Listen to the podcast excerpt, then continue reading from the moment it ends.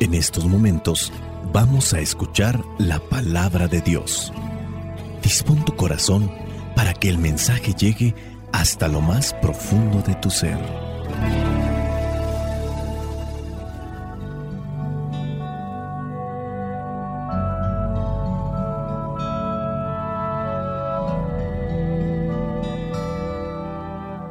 El Evangelio que la iglesia nos presenta para el día de hoy corresponde a Mateo, capítulo 7, versículos del 7 al 12. Dice así, pidan y Dios les dará, busquen y encontrarán, llamen a la puerta y se les abrirá, porque el que pide recibe y el que busca encuentra y el que llama a la puerta se le abre. ¿Acaso alguno de ustedes sería capaz de darle a su hijo una piedra cuando le pide pan? ¿O de darle una culebra cuando le pide un pescado? Pues si ustedes, que son malos, saben dar cosas buenas a sus hijos, cuanto más su Padre que está en el cielo dará cosas buenas a quienes se las pidan. Así pues, hagan ustedes con los demás como quieran que los demás hagan con ustedes, porque en eso se resume la ley y los profetas. Palabra de Dios. Te alabamos, Señor. Señor Jesucristo, nuestro divino Salvador. Gracias te damos por tu infinito amor te escuchamos en la palabra, te recibimos y adoramos en la Eucaristía, te servimos en los hermanos.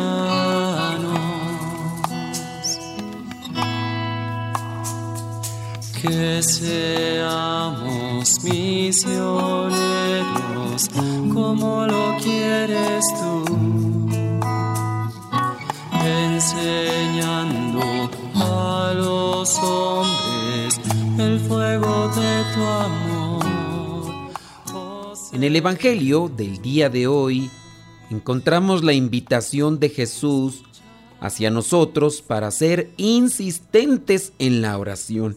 Y no es que Dios necesite de esta actitud nuestra para decidirse a actuar, sino que el hombre se puede capacitar así y se dispone a recibir las bendiciones de Dios en la medida en que nosotros clarifiquemos mejor nuestras ideas en lo que estamos pidiendo, podremos incluso aprovecharlo mejor. En este Evangelio también encontramos tres recomendaciones de parte de Jesús hacia nosotros. Primera recomendación es pedir. Segunda recomendación es buscar. Y la tercera es llamar a la puerta. Vamos a pensar en lo que es pedir. Aquí dice, pidan y se les dará, busquen y encontrarán, llamen a la puerta y se les abrirá. En general, nosotros pedimos algo a alguien dependiendo de nuestras necesidades. Pero la respuesta de aquel a quien pedimos depende tanto de cómo pedimos las cosas, de cuánta insistencia estamos haciendo en nuestro pedido y también dependiendo de cómo se encuentra, qué, qué estado de ánimo tiene la persona.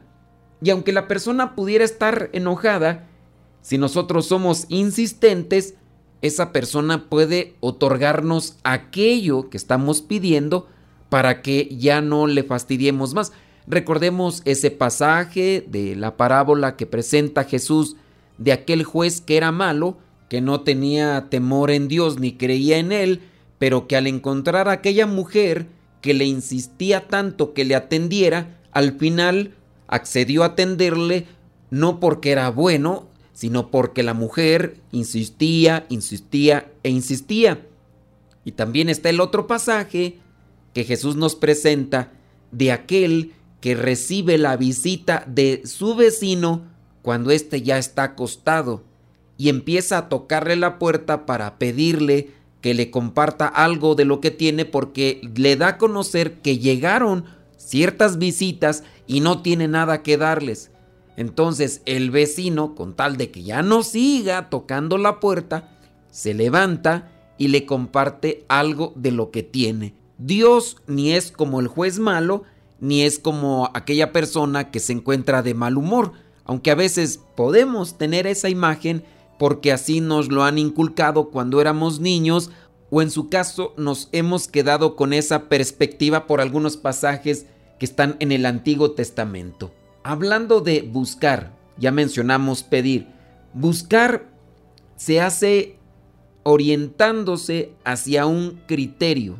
Primero hay que analizar qué es lo que queremos y ya cuando hemos analizado y discernido qué es lo que queremos, comenzamos a buscar. Porque si yo comienzo a buscar algo que no sé todavía qué quiero, pues obviamente no lo voy a encontrar. Y para saber buscar también hay que distinguir en dónde puedo encontrarlo. No nos vaya a pasar como aquella señora que perdió una moneda y la estaba buscando, pero el lugar donde estaba buscando estaba oscuro. Y se fue hacia aquel lugar donde había una luz, un foco, y llegó una comadre y le dijo, ¿qué estás haciendo? Estoy buscando una moneda. ¿Dónde se te perdió? Allá del otro lado. Pero es que allá no hay luz. ¿Cómo vamos a encontrar algo cuando no sabemos dónde buscar? Busquen y encontrarán. Pero también hay que saber qué es lo que estamos buscando y hay que saber dónde tenemos que buscar. Cuanto mejor sea el criterio, o mejor análisis tengamos de lo que estamos queriendo encontrar y dónde lo tenemos que buscar, serán mejores los resultados. Tendremos una mejor certeza de encontrar lo que se busca. Ahora, llamar a la puerta. Llamar a la puerta se hace con la esperanza de encontrar lo que se busca. No vamos a llegar a tocar a una casa, la puerta de una casa, de una familia, con tremendos toques para espantar a los que están viviendo dentro o hacer que salgan enojados. Quien llegue a tocar a la puerta de manera imprudente, alterada, enojada, obviamente va a encontrar una respuesta negativa. Hay que saber cómo tocar las puertas. Llamen a la puerta y se les abrirá, pero hay que ser prudentes. Hay que ser caritativos, hay que ser pacientes, hay que ser humildes. Seamos realistas, nosotros mismos nos podemos o enojar o espantar, dependiendo cómo nos toquen la puerta y quién sea el que nos está tocando la puerta. Imagínate que a medianoche te están tocando la puerta de manera estruendosa y acelerada y no sabes quién es, pues te vas a asustar. Si te das cuenta que es alguien que conoces, y te está tocando así de manera precipitada porque es un desesperado o porque es una persona que, que se embriagó, no viene en sus cinco sentidos, más que asustarte, te vas a enojar y no vas a abrir. Hay que saber tocar las puertas, hay que tener humildad, caridad, tacto, prudencia. Si atendemos a estos criterios o ideas que yo establezco que son las correctas, puede aplicarse incluso la consecuencia de lo que dice la palabra de Dios, porque todo el que pide, recibe, pero también hay que saber cómo pedimos. El que busca, encuentra, pero si no somos perseverantes, si no sabemos qué buscamos y si no buscamos donde hemos analizado que lo podemos encontrar, pues no lo vamos a encontrar. Y si llamamos a la puerta con caridad, con humildad, podemos mirar la respuesta de que se abra la puerta y se nos conceda aquello que estamos buscando o que estamos pidiendo. Esto si lo aplicamos en los términos espirituales significa que cuando pedimos a Dios, Él atiende nuestra petición. Cuando buscamos a Dios, Él se deja encontrar. Y cuando llamamos a la puerta de la casa de Dios, Él nos atenderá. Dice en el versículo 11, si ustedes que son malos saben dar cosas buenas a sus hijos, cuanto más su Padre que está en el cielo dará cosas buenas a quienes se las pidan.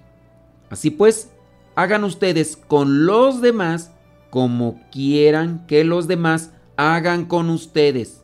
Quiero que me vaya bien, pues yo también debo de portarme bien, debo de ser buen cristiano, buen hijo de Dios.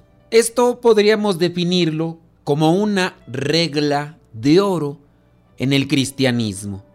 Porque dice, fíjense, el versículo 12, así pues, hagan ustedes con los demás como quieran que los demás hagan con ustedes, porque en eso se resume la ley y los profetas. ¿Cuál es el resumen de lo que está en la ley y en los profetas? El resumen, así sencillo, hagan ustedes con los demás como quieren que los demás hagan con ustedes.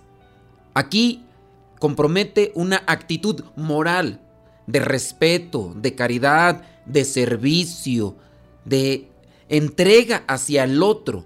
Obviamente puede estar la intención, pero si nuestro corazón está lleno de Dios, las cosas no se moverán por una sola idea, sino se moverán desde adentro. Cuando una persona, por ejemplo, está llena de Dios, se hace dirigir por Dios, va a actuar conforme al sentir de Dios, no como al sentir humano.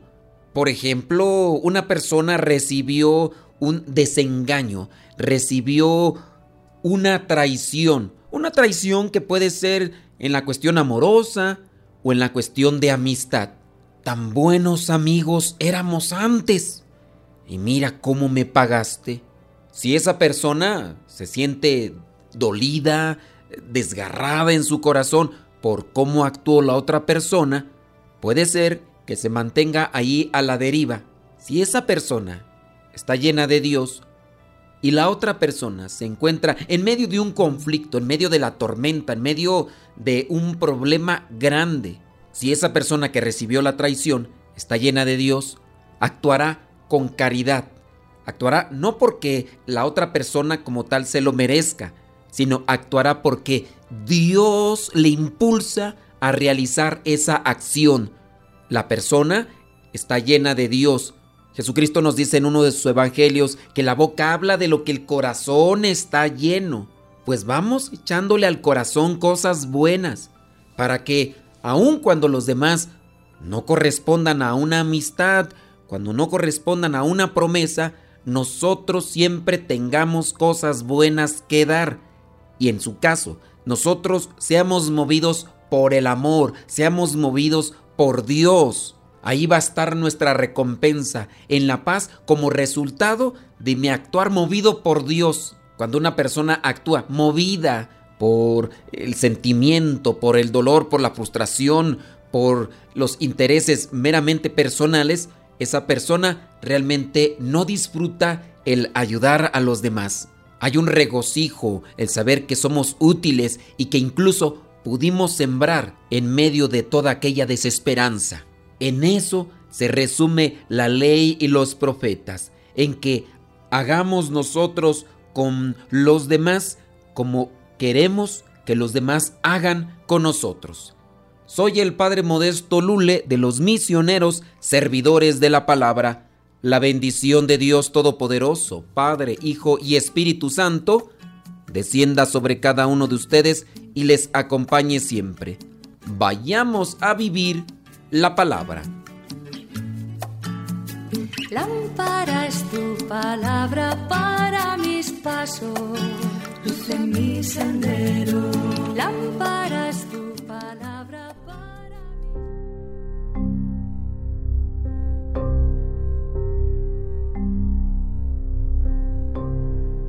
Este era un señor que había pasado mendigando toda su vida. Se subestimaba enormemente a sí mismo. Se sentía indigno y miserable, pues nunca había trabajado y dependía de la caridad de los demás para sobrevivir. Acostumbraba a ir con su pesado plato de metal viejo y sucio, pidiendo limosna por los lugares públicos donde pasaba más gente, obviamente. Se atrevía también a entrar a los negocios para pedirle tanto al dueño como a los clientes. En realidad, ya no tenía pena, por lo que con frecuencia era despreciado y maltratado por la gente. Un día entró a una tienda de antigüedades, buscó a los clientes y les pidió. Finalmente fue con el vendedor, el que se encontraba en el mostrador. Este se quedó viendo el plato viejo y pesado que el mendigo cargaba y le pidió que se lo prestara un momento. El experto en antigüedades lo restregó un poco con una sustancia química en una orilla y dijo al mendigo, ¿Y usted qué hace pidiendo limosna? Debería usted darnos limosna a nosotros. Usted es un hombre millonario, pues este pesado plato que carga es de oro macizo.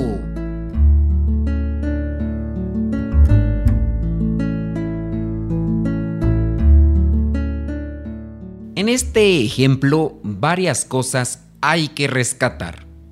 Primero, la sinceridad del que atendía en ese lugar de antigüedades. Cuando se dio cuenta de que el otro traía un tesoro en las manos, no lo engañó ni lo estafó. Le dijo la verdad. Tú y yo estamos llamados a decir la verdad, a ser sinceros a respetar las cosas de los demás. En segundo caso está este pordiosero, que por su ignorancia no sabía lo que traía en sus manos. ¿Tú sabes qué es lo que tienes en tu familia? ¿Tú sabes qué es lo que tienes en las manos actualmente? Quizá es tu trabajo, quizá son tus amigos, quizá son tus compañeros de escuela tus vecinos, tu familia.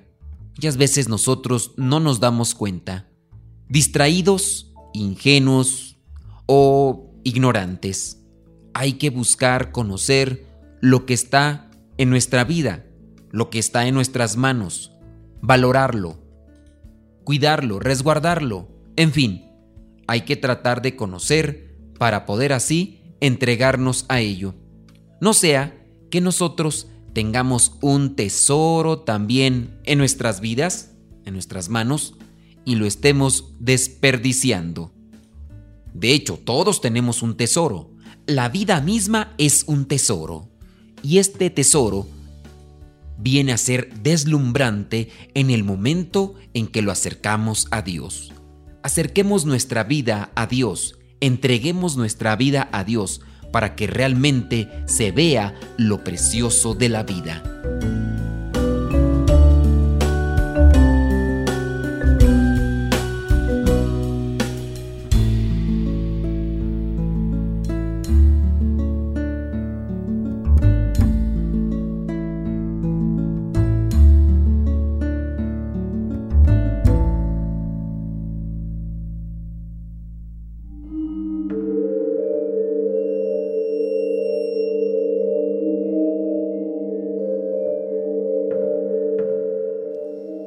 La batalla que se dio en un momento en el cielo, aquella batalla en la que se enfrentaron ángeles fieles contra ángeles rebeldes, esa batalla se ha trasladado a la tierra.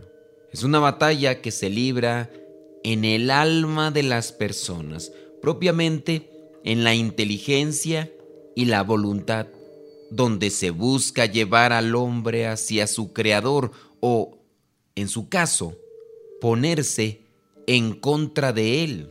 Así, cada alma es objeto de un combate invisible entre ángeles y demonios. Distintos escritores hablan sobre esta lucha. Por ejemplo, Dostoyevsky, en su teoría sobre el mal en el hombre, dice que Satanás lucha contra Dios todavía y su campo de batalla se da en el corazón de los hombres. Rimbaud en su poema Una temporada en el infierno dice, el combate espiritual es tan brutal como las batallas de los hombres. La realidad es que no hay ningún hombre que se escape de esta batalla espiritual hasta el día de su muerte, a cada instante de su vida. Hubo algunas personas que hace un tiempo me preguntaron que si los sacerdotes ya no teníamos tentaciones. Durante toda la vida combatimos contra las fuerzas del mal. El hombre en la tierra cumple un servicio, vida de mercenario en su vida, dice Job. La tierra es un lugar de prueba para acceder al cielo o en su caso, perderse en el infierno. Dice Santiago capítulo 1 versículo 12, Feliz el hombre que soporta la prueba, porque una vez superada esta, recibirá la corona de la vida que ha prometido el Señor a los que le aman. A través de toda la historia humana se extiende una dura batalla contra los poderes de las tinieblas que, iniciada ya desde el origen del mundo, durará hasta el último día. Efesios capítulo 6 versículo 12 dice, porque nuestra lucha no va dirigida contra simples seres humanos, sino contra los principados, las potestades, las dominaciones de este mundo tenebroso y los espíritus del mal que están en el aire. La vida humana, la individual y la colectiva, se presenta como una lucha entre el bien y el mal, entre la luz y las tinieblas, donde el hombre, en muchos casos, es incapaz de defenderse con eficacia por sí solo de los ataques del mal, porque el diablo no puede ser vencido con las armas naturales. En esta pelea, el hombre ha de luchar continuamente para realizar el bien y solo a costa de grandes esfuerzos, con la ayuda de la gracia de Dios y la custodia de los ángeles, es capaz de lograrlo y establecer la unidad en sí mismo. Es pues necesario que el alma dé libre acceso a Dios para que Dios fortifique el alma por todos lados y con todas las armas para lograr así vencer a los enemigos. Por muy poderosos que sean, todo lo podemos en aquel que nos fortalece, dice San Pablo. Jesús también tuvo su combate con el demonio y la Biblia habla sobre eso. Al inicio de su vida pública, después de su bautizo, Jesús fue conducido al desierto para ser tentado durante 40 días por el diablo. Los evangelistas Lucas, Marcos y Mateo destacan el hecho que fue conducido por el Espíritu Santo al desierto. El combate de Jesús duró todo su ministerio público, no solamente esos 40 días, hasta las últimas horas de su vida en la tierra. Y su momento más difícil se produce no en el desierto, sino en el Getsemaní, en el huerto de los olivos. Como Jesús, tampoco nosotros podemos evitar ir al combate. Es el Señor quien nos invita. El Espíritu Santo condujo a Jesús al desierto. Así nosotros también podemos comprender que es Dios quien nos invita a ese combate diario para fortalecernos. Jesús no tenía necesidad de ese combate, pero nosotros sí lo necesitamos. Él aceptó combatir para mostrarnos el camino, para darnos medios de defensa para enseñarnos a triunfar. El porqué del combate es un misterio, pero el hecho que Dios nos invite nos dice que es algo necesario y bueno para el hombre. Nuestra naturaleza humana está hecha para vivir en la luz. Los ojos del corazón están hechos para la luz de Dios. Sin embargo, muchos hombres viven en la oscuridad que con el paso del tiempo se convierte en una prisión cada vez más cerrada. Uno puede elegir mantenerse en la oscuridad o buscar la luz. Así, el combate espiritual es esta subida desde la oscuridad a la luz. En el fondo, el combate espiritual es una escuela de conversión del corazón que a veces también puede necesitar la sanación del corazón porque un corazón herido no puede enfrentar la batalla. Lo dice Eclesiástico capítulo 2 versículo del 1 al 2. Hijo, si te has decidido servir al Señor, prepárate para la prueba.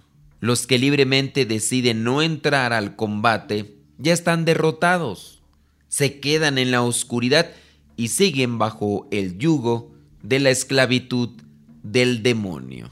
Ten presente pues que todos los días estamos ante una batalla espiritual y Dios es nuestra garantía. En la medida en que más nos acerquemos a Dios, en que más abracemos la cruz, vamos a tener la seguridad y el éxito. La batalla será hasta el final de nuestros días, incluso hasta el último minuto. Por eso no caigas en la tristeza, cuando en muchas de las veces tienes un propósito de salir adelante y caes derrumbado.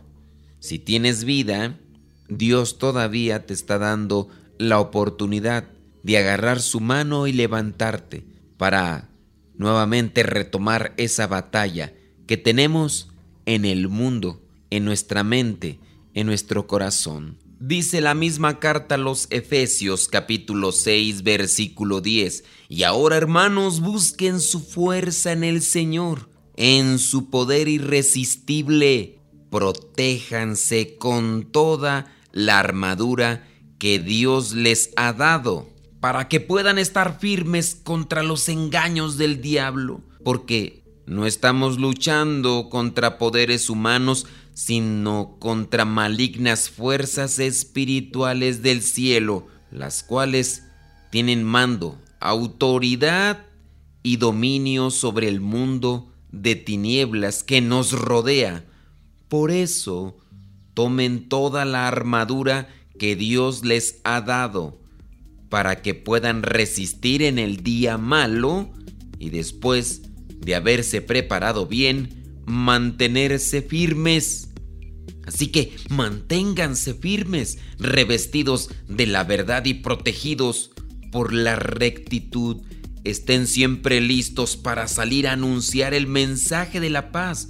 Sobre todo, que su fe sea el escudo que los libre de las flechas encendidas del maligno que la salvación sea el casco que proteja su cabeza y que la palabra de Dios sea la espada que les da el Espíritu Santo. No dejen ustedes de orar, rueguen y pidan a Dios siempre, guiados por el Espíritu.